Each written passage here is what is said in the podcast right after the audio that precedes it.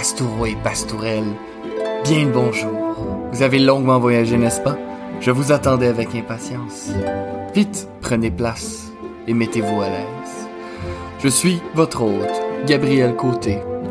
Diplômé en études médiévales et en archivistique, j'aime partager ma passion au passant. Je vous propose aujourd'hui de faire un saut dans le temps, de revoir le Moyen Âge à travers une loupe moderne, une loupe plus féministe, et surtout de faire justice à cette période si magnifique. Mettez-vous confortablement et bonne écoute, mes chers amis.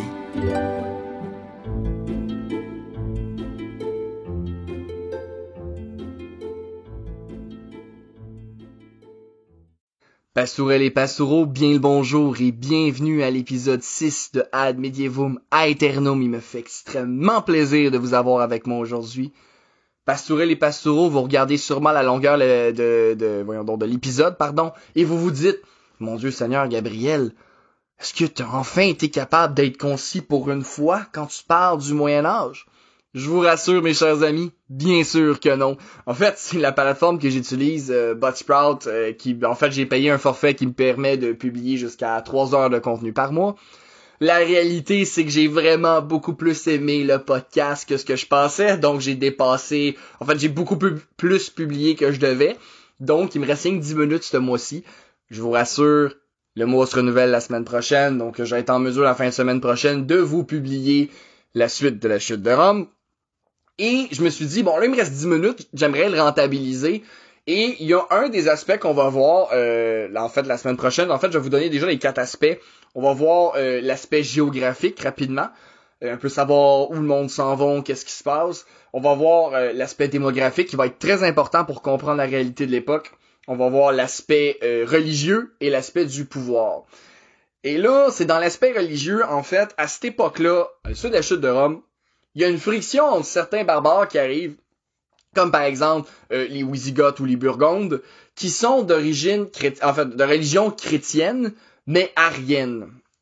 En fait, c'est l'arianisme. L'arianisme est une branche du christianisme qui est considérée comme de l'hérésie et qui est rejetée par l'Église. Donc, il va y avoir une friction entre les deux euh, mouvements de pensée chrétienne et je me suis, en fait, quand j'ai essayé de tourner l'épisode, euh, je me rendais compte que juste expliquer un peu les différences puis pourquoi il y a une friction, ça allait me prendre au moins 10 minutes. Fait que je me suis dit, hey, on va faire un peu de théologie cette semaine, un tout petit peu. Donc, là, faut, je veux juste dire, je suis pas théologien, je veux juste le rappeler, je suis pas un expert, j'ai eu deux petits cours de théologie à l'université, je m'y intéresse de façon personnelle, je regarde des débats et je suis un ancien catholique, je ne suis plus du tout affilié à la religion. Mais reste que, bon, j'ai quand même une certaine base sur la Bible quand même relative. Mais je veux juste le mentionner, je le dirai jamais assez fort. Je ne suis pas théologien. Si vous voulez comprendre euh, la Trinité, parce qu'aujourd'hui, c'est ce qu'on va parler, c'est la Trinité.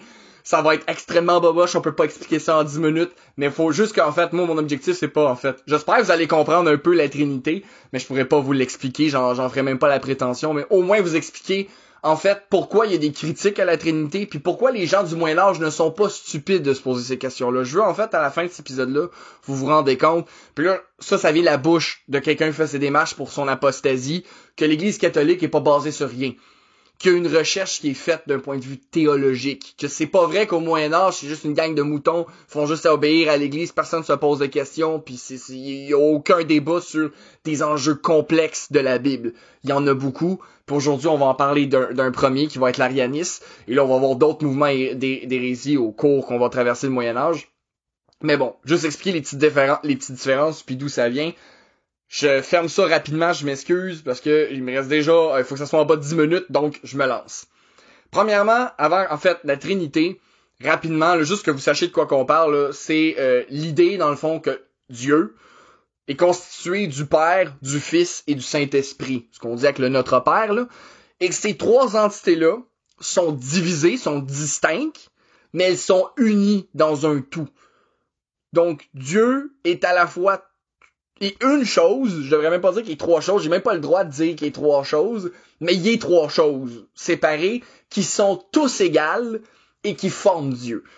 Bon, si vous voulez un auteur qui s'est qui, qui l'a expliqué avec beaucoup d'éloquence, mais que moi j'ai malheureusement pas trop bien compris, c'est euh, Saint Augustin. Je lisais mes notes de cours, puis mon Dieu Seigneur que je me suis dit, je vais, je vais faire mauvaise presse à Saint Augustin, puis je comprenais même pas mes notes tellement que c'est complexe. J'étais comme, savez-vous quoi? Je vous invite à aller lire Saint Augustin ou d'autres auteurs si vous voulez savoir plus sur la Trinité en général. Mais sachez-le, c'est probablement un des plus gros, sinon le plus gros morceau du catholicisme. Maintenant que je vous ai juste dit, en fait, que j'ai mis en fait une image sur qu'est-ce que c'est la Trinité, on va maintenant aborder l'arianisme rapidement. L'arianisme, euh, dans le fond, c'est venu du euh, théologien Arius, qui est né en 256 et qui, dans le fond, va mourir en 336. Euh, dans le fond, fonde ce, ce, ce, mouvement théologique. Et ce mouvement théologique-là, il est rejeté en 325 au concile de Nicée, qui a été amené par Constantin, considéré comme de l'hérésie. Pourquoi? Parce que l'arianisme, ne critique pas toute la Trinité, elle ne rejette pas la Trinité, elle critique l'égalité de la Trinité. Elle, ce qu'elle dit, c'est que le Père est supérieur au Fils d'un point de vue euh, divin. Et là, en fait, c'est là que les choses se corsent. Dans la Trinité, comme j'ai mentionné, de ce que l'Église enseigne, puis qu'elle enseigne encore aujourd'hui, c'est que c'est trois choses qui sont égales. Et ces trois choses-là, qui sont le Père, le Fils et le Saint-Esprit, forment un Dieu. Maintenant, pour vous expliquer vraiment méga facile comment peut-être il l'explique, en fait, moi, personnellement, c'est la façon que je l'ai compris le mieux, mais c'est très diminutif, c'est pas du tout représenté, je pense, la Trinité comme faut. Ça prend des études, ça prend des lectures, mais pour qu'on comprenne rapidement pour le bien l'épisode, imaginez-vous trois chaises.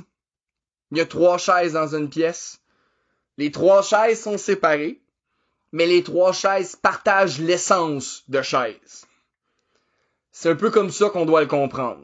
Là, vous allez me dire, l'exemple est terrible, parce qu'on est, en fait, il y a trois chaises, mais on est tous des êtres humains, on partage toute l'essence d'être humain, mais on est toutes des entités différentes. Vous avez entièrement raison. Mais malheureusement, du meilleur de mes capacités que j'ai d'expliquer ce qui est extrêmement compliqué, en fait, qui est la Trinité, c'est le mieux que je peux faire, je suis désolé. Mais inquiétez-vous pas, on fait pas un, un, gros plongeon dans la Trinité, je veux juste que vous compreniez ça, parce qu'en fait, l'arianisme, pourquoi c'est considéré comme de l'hérésie, dans le fond? Comme je vous ai dit, il rejette l'égalité entre le Père et le Fils. Qu'est-ce que ça signifie? Vous allez me dire, c'est des détails, à quoi ça sert? Non, c'est pas des détails, c'est pas à quoi ça sert. Au Moyen Âge, Dieu, c'est extrêmement important et on va se poser des questions et je vais essayer de vous expliquer leur raisonnement puis j'espère être capable de vous faire un peu de sens pourquoi ces gens se sont posé la question. Dieu est omnipotent, omniprésent, euh, il est, l'absolu, il est l'alpha, il est l'oméga, hein il est à l'extérieur de l'univers, il est à l'extérieur du temps. Dieu a jamais été créé, Dieu a toujours été. Il n'a pas eu un moment dans l'histoire où il ne fut pas. dans le fond, vous comprenez, c'est, Superman, il fait tout. Il est au-dessus de tout.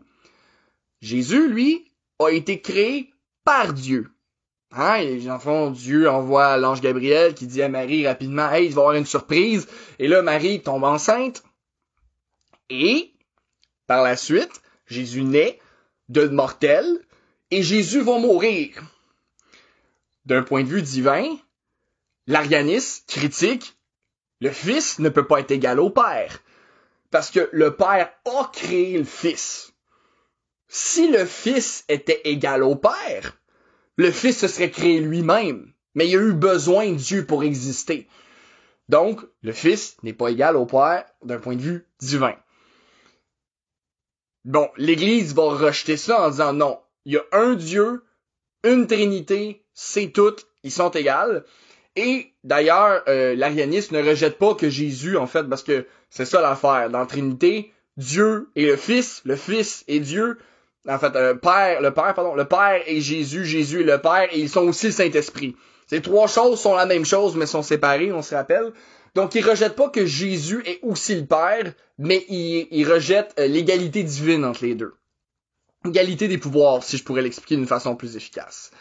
Et là, vous allez me dire, ok, mais pourquoi, ok, d'accord, je pense que je comprends un peu, ou peut-être j'espère en fait, parce que c'est quand même compliqué. Mais ce que surtout je veux que vous reteniez, c'est pas tellement important pour le prochain épisode, en fait, si la Trinité c'est clair ou non, c'est vraiment pas l'objectif du euh, podcast. Ça serait super intéressant, mais j'ai pas du tout les qualités requises pour le faire. Mais je veux vous compreniez que quand on va voir des mouvements d'hérésie, quand on va parler de théologie un peu puis de religion, il faut s'enlever de la tête que les gens du Moyen Âge étaient tous des singes que c'est tous des gens avec aucune culture, aucune intelligence, que l'Église a juste été omniprésente, omnipotente, elle a tout dominé, puis personne n'a jamais contesté les dires de la Bible, personne ne s'est jamais posé de questions ça faisait du sens, c'est tout le contraire. La théologie est centrale au Moyen Âge, les gens ne sont pas stupides, je pense que vous pouvez comprendre pourquoi l'arianisme peut-être a des critiques envers l'égalité dans la Trinité, mais ça, on va voir à travers le Moyen Âge, ça va devenir récurrent que l'Église va avoir face à des, des nouveaux courants d'interprétation de la Bible. Et c'est juste pour vous faire comprendre qu'au Moyen Âge, les gens ne sont pas stupides, mais au contraire brillants, savants. Et ça va me faire plaisir avec vous de vous amener dans ce magnifique chemin qui est celui d'une des périodes que vous savez déjà et les plus incroyables, le Moyen Âge. Sur ce, cher Pastourel, cher Pastoureau, il reste 10 minutes. Bonne journée, à la prochaine. Merci encore de votre écoute cette semaine. Pour faire juste crédit, la musique que vous entendez présentement et au début de l'épisode vient de Julius H. de Pixabay.